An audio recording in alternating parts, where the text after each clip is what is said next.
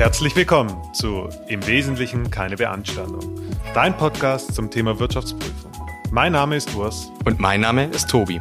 Zusammen haben wir über 20 Jahre Berufserfahrung auf dem Buckel und wir geben dir einen Einblick in den Alltag, den Beruf und die Aufgaben von Wirtschaftsprüfern. Ob du dich als Student für den Beruf interessierst oder ob du dich als Einsteiger besser für deine Arbeit vorbereiten willst. Bei uns bekommst du praxisnahe Do's and Don'ts für deine Zukunft. Hier bleibt keine Erbse ungezählt. Hi Urs. Hi Tobi. Urs, heute sprechen wir über den Sinn und Zweck einer jeden Abschlussprüfung. Wow. Wir sprechen heute darüber, wie du den Manager oder den Wirtschaftsprüfer glücklich machen kannst.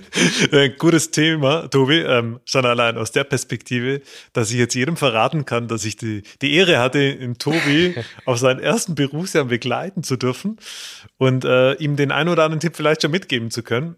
Bin ich mal gespannt, wie wir sich und, da widerspiegeln werden. Und gleichzeitig hatte ich die Ehre, deine Vorjahresarbeitspapiere zu optimieren. optimieren.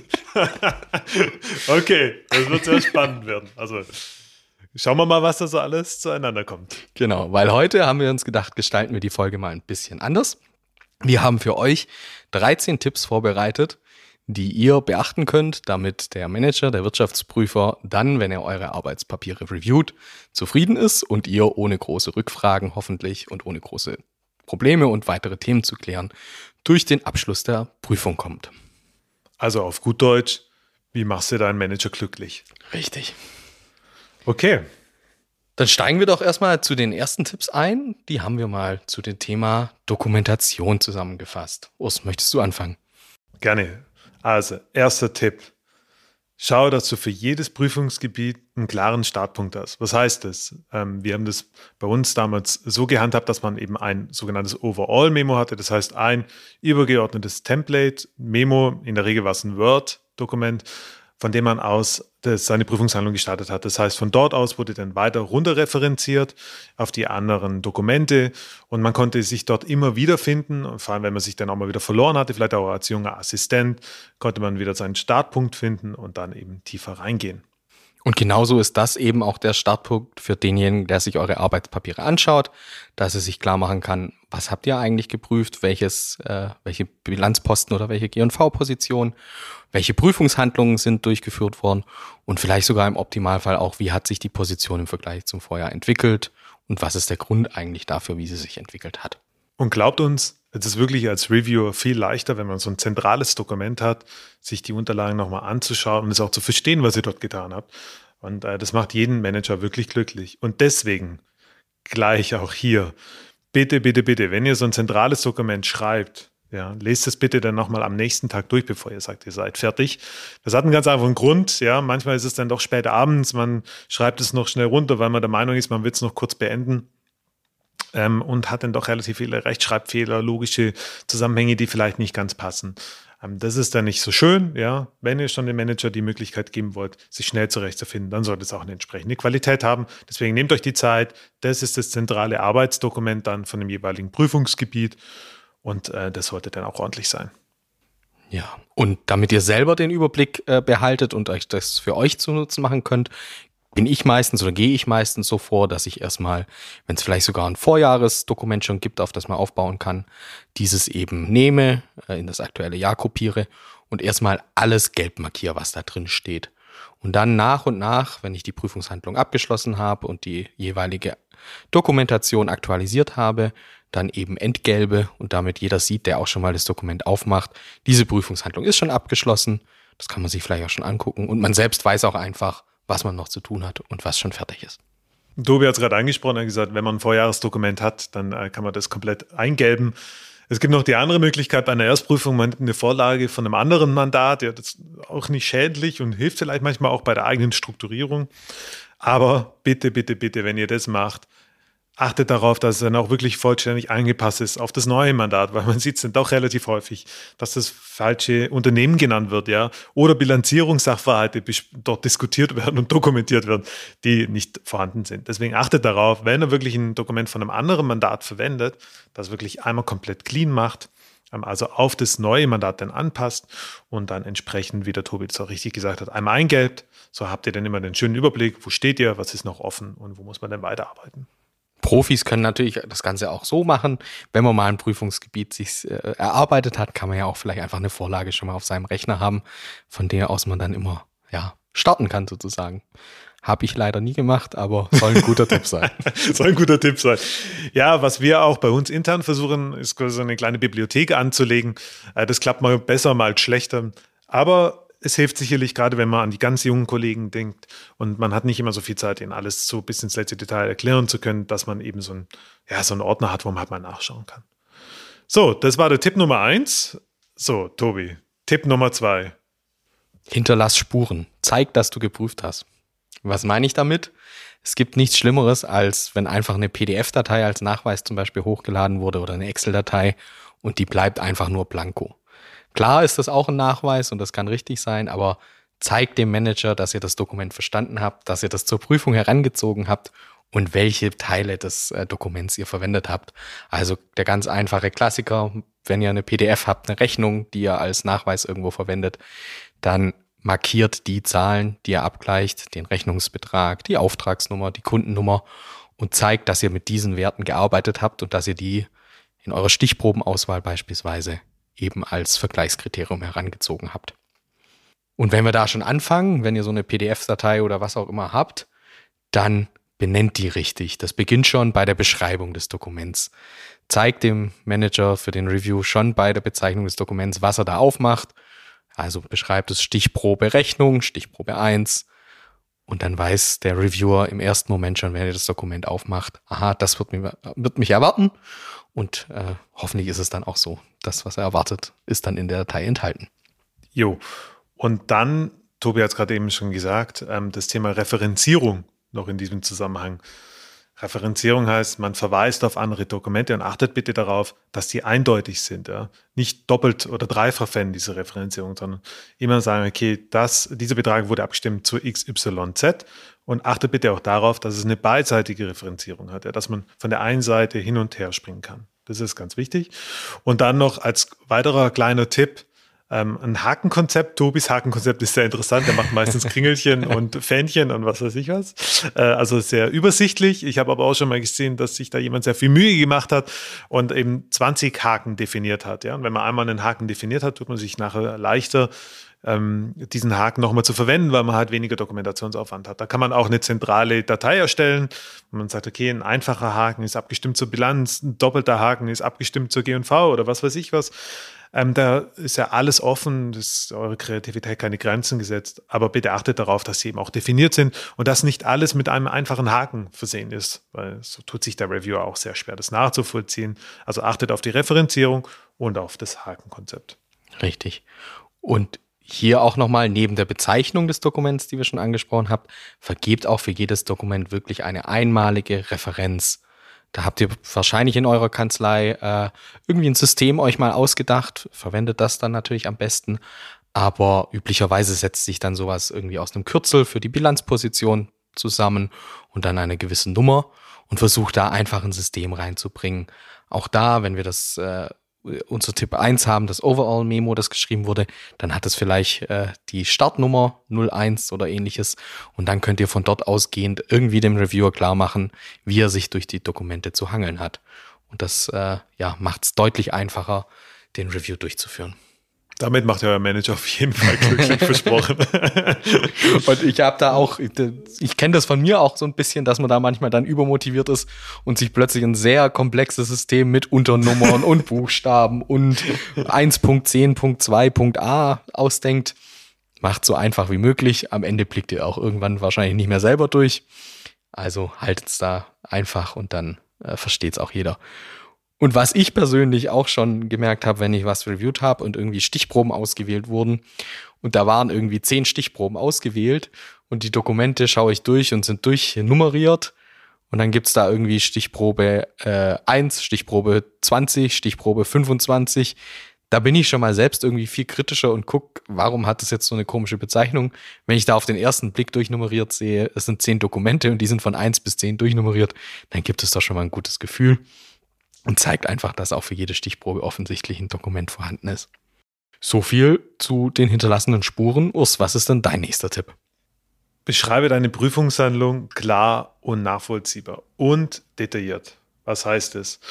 Ähm, wir haben früher immer gesagt, what's not documented is not done. Das ist ganz wichtig. Ja, also alles, was ich getan habe als Prüfer, muss ich auch irgendwo mal vermerkt haben. Und wenn ich etwas hinschreibe in das Dokument, entweder in dieses sogenannte Overall-Memo oder vielleicht auf den jeweiligen PDF-Dokumenten, dann sollte ich gewisse Wörter vermeiden, ja, die man aber immer wieder sieht bei jungen Berufseinsteigern. Das ist beispielsweise das Wort vermutlich, ja, also es könnte vermutlich daran gelegen haben, dass oder die Ware kam vermutlich erst im neuen Jahr. Das gibt's nicht, ja. Wir sind äh, da, um Prüfungssicherheit zu generieren. Entweder es ist schwarz oder weiß, ja, entweder es ist im alten Jahr oder im neuen Jahr, aber es kann kein Zwischenereignis sein. Deswegen kann ein vermutlich nicht richtig sein. Urs, Meines Erachtens gibt es keine Beanstandung. ja, das ist auch eine schlechte Formulierung, ja. Ähm, wir sollen auch nicht selber beurteilen, ja. Oder irgendwie einen Raum lassen, dass da irgendwie was falsch sein könnte, sondern entweder man hat eine Beanstandung oder man hat eben keine, ja. Eine wesentliche oder eine unwesentliche, wie unser Titel dieses Podcasts. Ähm, aber man hat entweder eine Feststellung oder eben keine. Genauso kann man nicht schreiben, ich glaube, ja. Ein ehemaliger Kollege hat mal zu mir gesagt, Urs, Glauben tut man in der Kirche. Hat er nicht ganz unrecht. Glauben ist kein gutes Wort für eine gute Prüfungsdokumentation, sondern schaut, dass ihr das ganz sachlich, richtig, korrekt niederschreibt. Lasst auch die Umgangssprache weg, ja. Es müssen auch keine Romane geschrieben werden. Das ist auch nicht gut, ja, weil dann verheddert man sich oder schreibt im Zweifel noch was Falsches. Also ich habe auch schon mal Dokumentation gesehen. Die waren dann länger als die Rechnung, die ihr da geprüft habt, selbst. Ähm, deswegen guckt einfach, dass es kurz, knackig, effizient, ähm, schön dokumentiert. Beispielsweise kann man auch die Dokumentation unter Punkte untergliedern. Zum Beispiel, was sehe ich da als Dokument? Ja, erstmal so einen kleinen Überblick zu geben, dann was habe ich gemacht und was ist das Ergebnis davon. Mhm. Genau. Ich habe für mich immer so ein bisschen, äh, gerade wenn es irgendwie komplexe Excel-Dateien sind mit vielen Tabs hinten drin, beispielsweise bei der Vorratsbewertung kann es ja manchmal dann sein, dass die Vorratsbewertung im in einer Excel-Datei äh, manuell vorgenommen wird, am besten von einem Controller, der das schon 20 Jahre macht und da sein Lebenswerk in dieser Excel-Datei geschaffen hat. Ähm, da kann es dann wirklich nützlich sein, auch mal lieber einen Satz zu viel zu schreiben und genau zu beschreiben, welchen Tab habe ich wo abgestimmt, vielleicht auch sogar noch eine Zelle äh, zu beschreiben. Und da habe ich für mich dann immer so ein bisschen den Vorsatz, wenn ich sowas beschreibe, in dem Moment, wenn ich mir fast ein bisschen dumm vorkomme bei dem, was ich da schreibe, dann habe ich es wahrscheinlich gerade richtig beschrieben und dann versteht es auch jemand, der das sich zum ersten Mal angucken und reviewen muss. Das sollte das ganz klare Ziel sein, weil stellt euch das mal vor, euer Manager oder ihr seid der Manager, abends um 10 macht ihr das Dokument auf im Hotel, wollt es vielleicht noch anschauen und äh, sagen, das passt. Und dann macht man Excel auf mit 40 Tabs und da sind genau drei Wörter drin in jedem Tab und dann denkt man sich, ja, super. Das ist jetzt auch nicht gerade das, was äh, vergnügungssteuerpflichtig ist. So, was auch noch ganz ähm, ein ganz guter Tipp ist, ist drauf zu schreiben, von wem man die Dokumente erhalten hat. Also wenn man zum Beispiel PDFs in Form, also Rechnungen bekommen hat oder Lieferscheine oder vielleicht jemand aus dem Vertrieb angesprochen hat, dass man das darauf vermerkt, dass man im darauffolgenden Jahr einfach schneller wieder an das Ziel kommt. Okay, das war Tipp Nummer drei. Tobi, Tipp Nummer vier. Legt wirklich nur in den Arbeitspapieren ab, was ihr gebraucht habt für die Prüfung und was ihr euch auch angeschaut habt. Noch viel wichtiger. Was meinen wir damit? Es kann oft passieren, dass äh, ihr habt ein Austauschlaufwerk beispielsweise mit dem Mandanten. Der legt da neben den Unterlagen, die ihr angefragt habt, sicherheitshalber einfach mal noch alles ab, was er hat. Vielleicht auch in einem großen Ordner in einer ZIP-Datei einfach mal, weil dann fragt der Prüfer nicht mehr so viel, hat ja alles. Und wenn der Prüfer fragt, dann kann man auch mal ein bisschen schnippisch vielleicht zurück sagen, es liegt doch auf dem Laufwerk, was wollen Sie denn von mir? Und da habe ich schon in der Vergangenheit die Erfahrung gemacht, dass äh, hat dann so ein bisschen den Anreiz, dass gerade Assistenten in den ersten Jahren ganz gerne dann einfach mal gesammelte Dokumente hochladen, auch ein bisschen nach dem Motto, Hauptsache wir haben was dokumentiert und wenn dann irgendjemand was sucht, das wird dann schon da sein und äh, ist dann mit dabei. Aber das ist eigentlich genau falsch rum gedacht, weil äh, das Risiko, dass da dann irgendwas drinsteht, was ihr halt bei der Prüfung gar nicht beachten konntet, das ist viel höher. Und wenn ihr es euch nicht angeguckt habt, um zu einer Schlussfolgerung in eurer Berufungshandlung zu kommen, dann braucht ihr dieses Dokument auch nicht, dann trägt es ja nichts dazu bei und dann ladet es auch nicht in die Arbeitspapiere hoch. Das ist wirklich ein sehr guter Tipp, tatsächlich. Also man sieht es auch, wenn man, wenn man im nachfolgenden Jahr die Dokumente wieder vorrollt, dass vielleicht das ein oder andere Dokument da drin steht, was man nicht so genau angeschaut hatte, ja, was jetzt nicht so bekannt war, die Sachverhalte. Nicht, dass es falsch ist, sondern ähm, dass man zum Beispiel nochmal aus dem Vorjahr selbst nochmal ein Dokument mit archiviert hat. Ähm, und das ist nicht notwendig. Ja, also bitte schaut drauf, dass nur Dokumente sind, die wirklich auch für die jeweilige Prüfung auch relevant sind. Mhm. Und da sind wir auch wieder bei unserem Tipp von vorher. Wenn ihr ein Dokument noch in den Arbeitspapieren habt, auf dem ihr keine Spuren hinterlassen habt, dann ist die Wahrscheinlichkeit hoch, ihr braucht es überhaupt nicht, weil sonst hättet ihr ja irgendwelche Spuren drauf hinterlassen. Das ist wirklich ein sehr guter, sehr guter Hinweis. Und auch da vielleicht noch mal kurz ergänzend. Man hat in der Regel immer noch eine Dauerakte. Ja, und diese Dauerakte, wenn man ein Mandat jahrelang betreut, ist wirklich ein Sammelsurium an allen möglichen Informationen und Blättern, die man sich gar nicht vorstellen kann. Von Schreibmaschinen vergibt, also geschriebenen vergibten Verträgen aus dem Jahre 1900 bis was weiß ich was. Also da hat man schon die wildesten Sachen gesehen.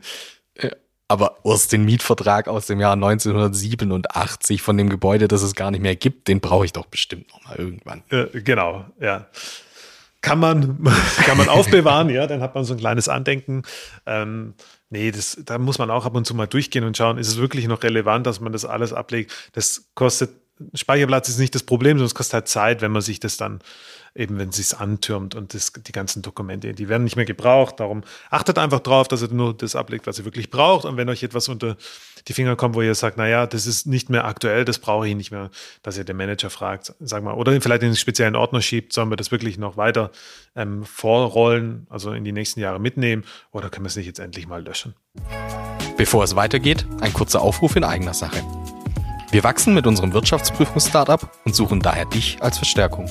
Wir sind ein junges, dynamisches Team und möchten die digitale Wirtschaftsprüfung Wirklichkeit werden lassen. In unserer täglichen Arbeit entwickeln wir dank Digitalisierung bestehende Strukturen und Denkweisen Schritt für Schritt weiter. Damit wir unser Ziel erreichen können, suchen wir motivierte und aufgeschlossene Kolleginnen. Ob frisch aus dem Studium oder bereits mit Berufserfahrung. Melde dich bei uns. Wir sind über LinkedIn oder auch per E-Mail erreichbar. Die Links findest du in den Show Notes. Tipp Nummer 5. Tipp Nummer 5.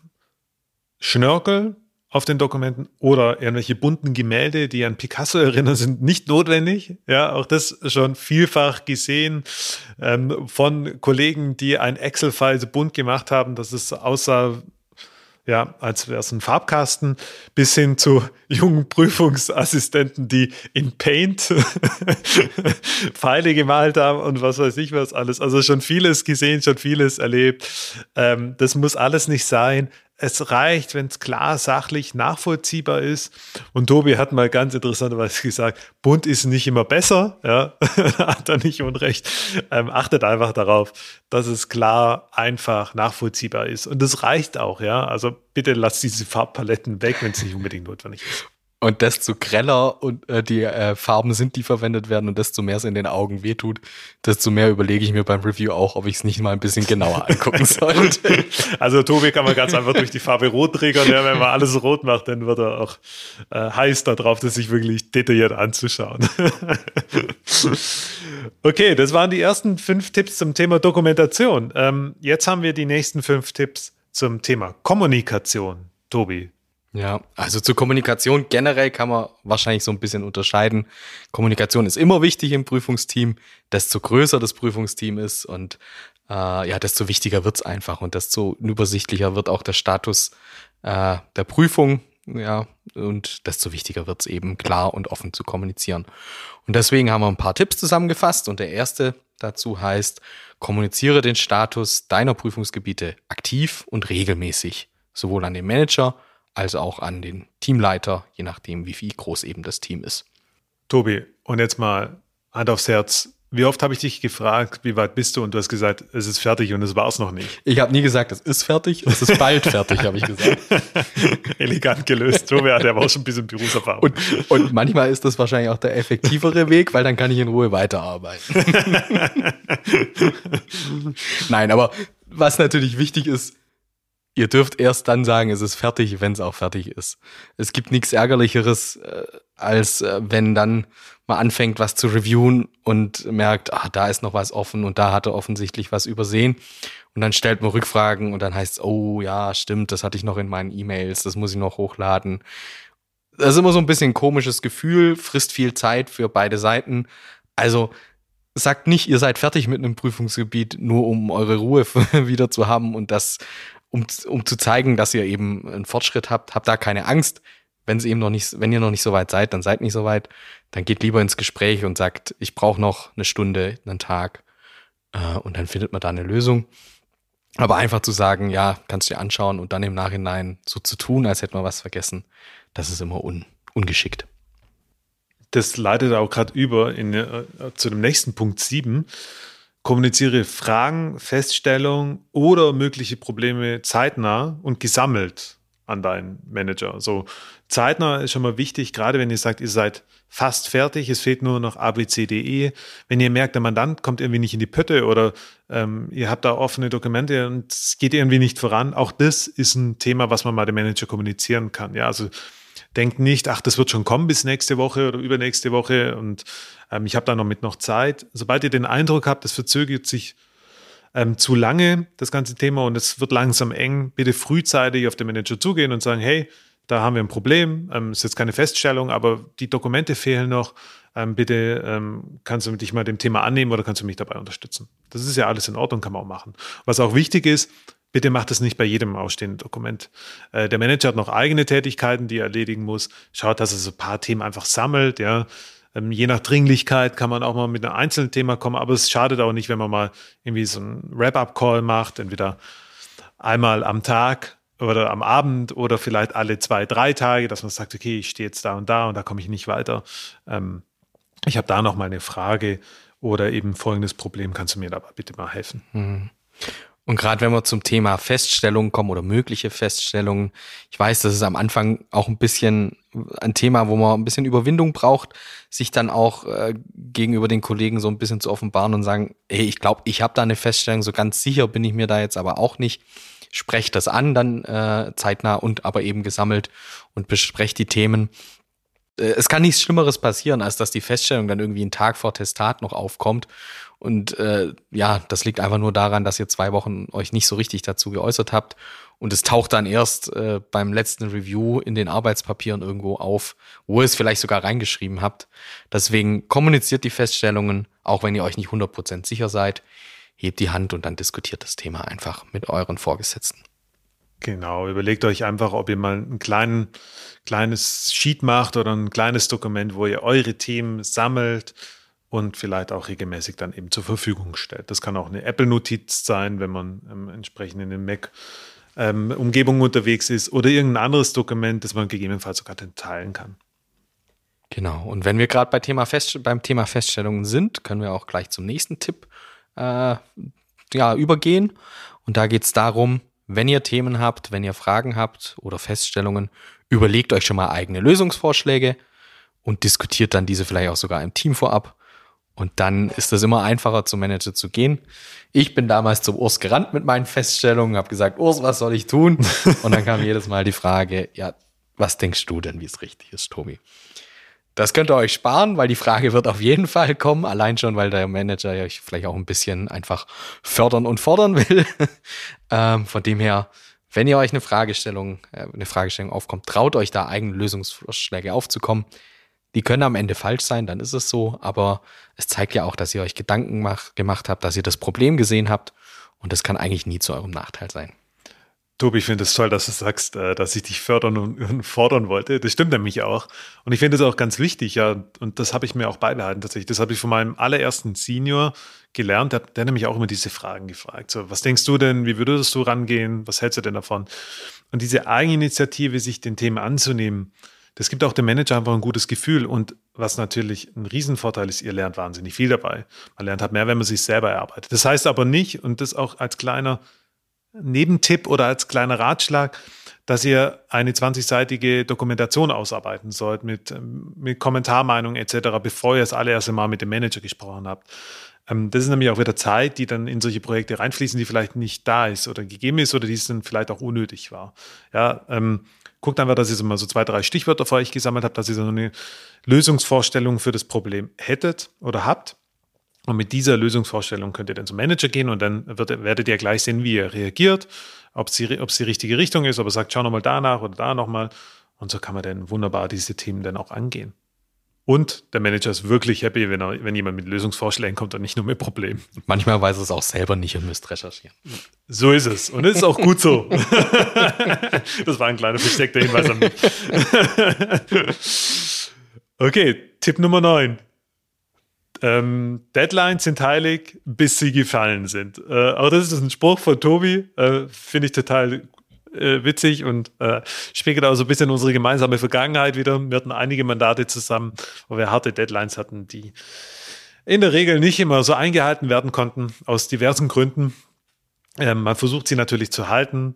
Ähm, in der Regel stirbt aber auch niemand, wenn man sie nicht hält. Ja, also schaut, dass ihr die Deadline schon im Auge behaltet, ja, dass ihr frühzeitig kommuniziert, wenn es zu spät wird, ähm, wenn ihr merkt, es gibt Probleme, es könnte sich verzögern, weil wenn man frühzeitig auch diese Probleme kommuniziert, ist auch diese, dieses reißende Deadline auch nicht das große Problem, ja, bei uns, dann wenn es jetzt keine, gerade keine kapitalmarktorientierten Unternehmen sind und das verzögert sich jetzt nicht um acht Wochen, dann ist das auch alles handelbar. Ja, man muss es halt frühzeitig kommunizieren, um nicht unnötig Emotionalität in dieses Thema reinzubekommen. Mhm.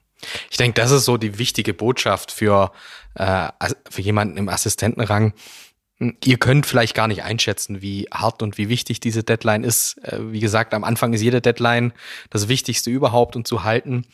Ähm, deswegen sollte man sich da aber nie so unter Druck setzen, dass es äh, am Ende sich irgendwie auf die Qualität der Arbeit niederschlägt, sondern wenn ihr seht, ihr kommt mit der Deadline, die vorgegeben ist, wahrscheinlich nicht klar, dann kommuniziert das intern im Team, dann wird der Manager wissen, äh, wie wichtig diese Deadline tatsächlich ist. Und wie gesagt, äh, viele, ich habe wahrscheinlich in meinem beruflichen Leben mehr Deadlines gerissen als gehalten, um ehrlich zu sein. das lag aber nicht an mir. nee, also wie gesagt, ich tippe da keiner und im Nachhinein kann man oft drüber lachen. Wir lachen jetzt aus drüber. Wir genießen auch die Stories, weil es einfach einmalig ist. Ja. Ähm, aber seid einfach so fair und kommuniziert das rechtzeitig. Man kann ja auch Kapazitäten verschieben. Ähm, das hilft ja dann auch eben, vielleicht die Deadlines dann doch noch zu halten.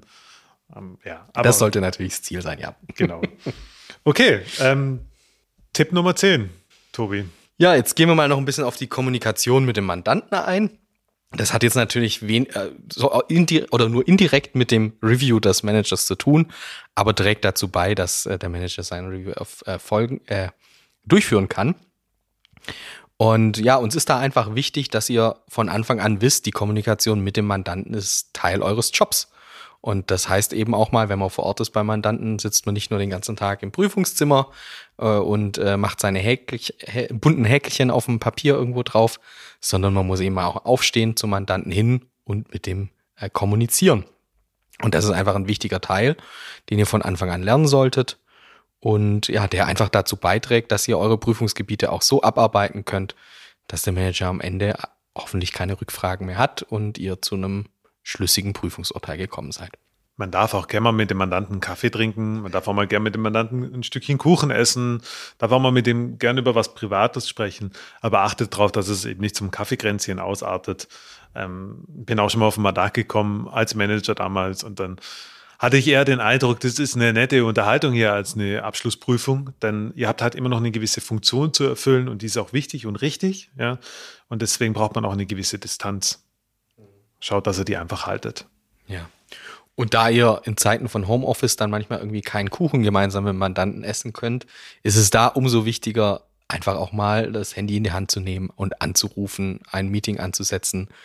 Einfach ja, um den, äh, um in den direkten Kontakt zu kommen, weil Themen lassen sich meistens schneller klären. Und äh, ja, eine E-Mail kann einfach auch schneller mal falsch verstanden werden, dann werden plötzlich wieder falsche Unterlagen geschickt. Deswegen ja, auch in Zeiten von Homeoffice ruft an und sprecht mit dem Mandanten direkt.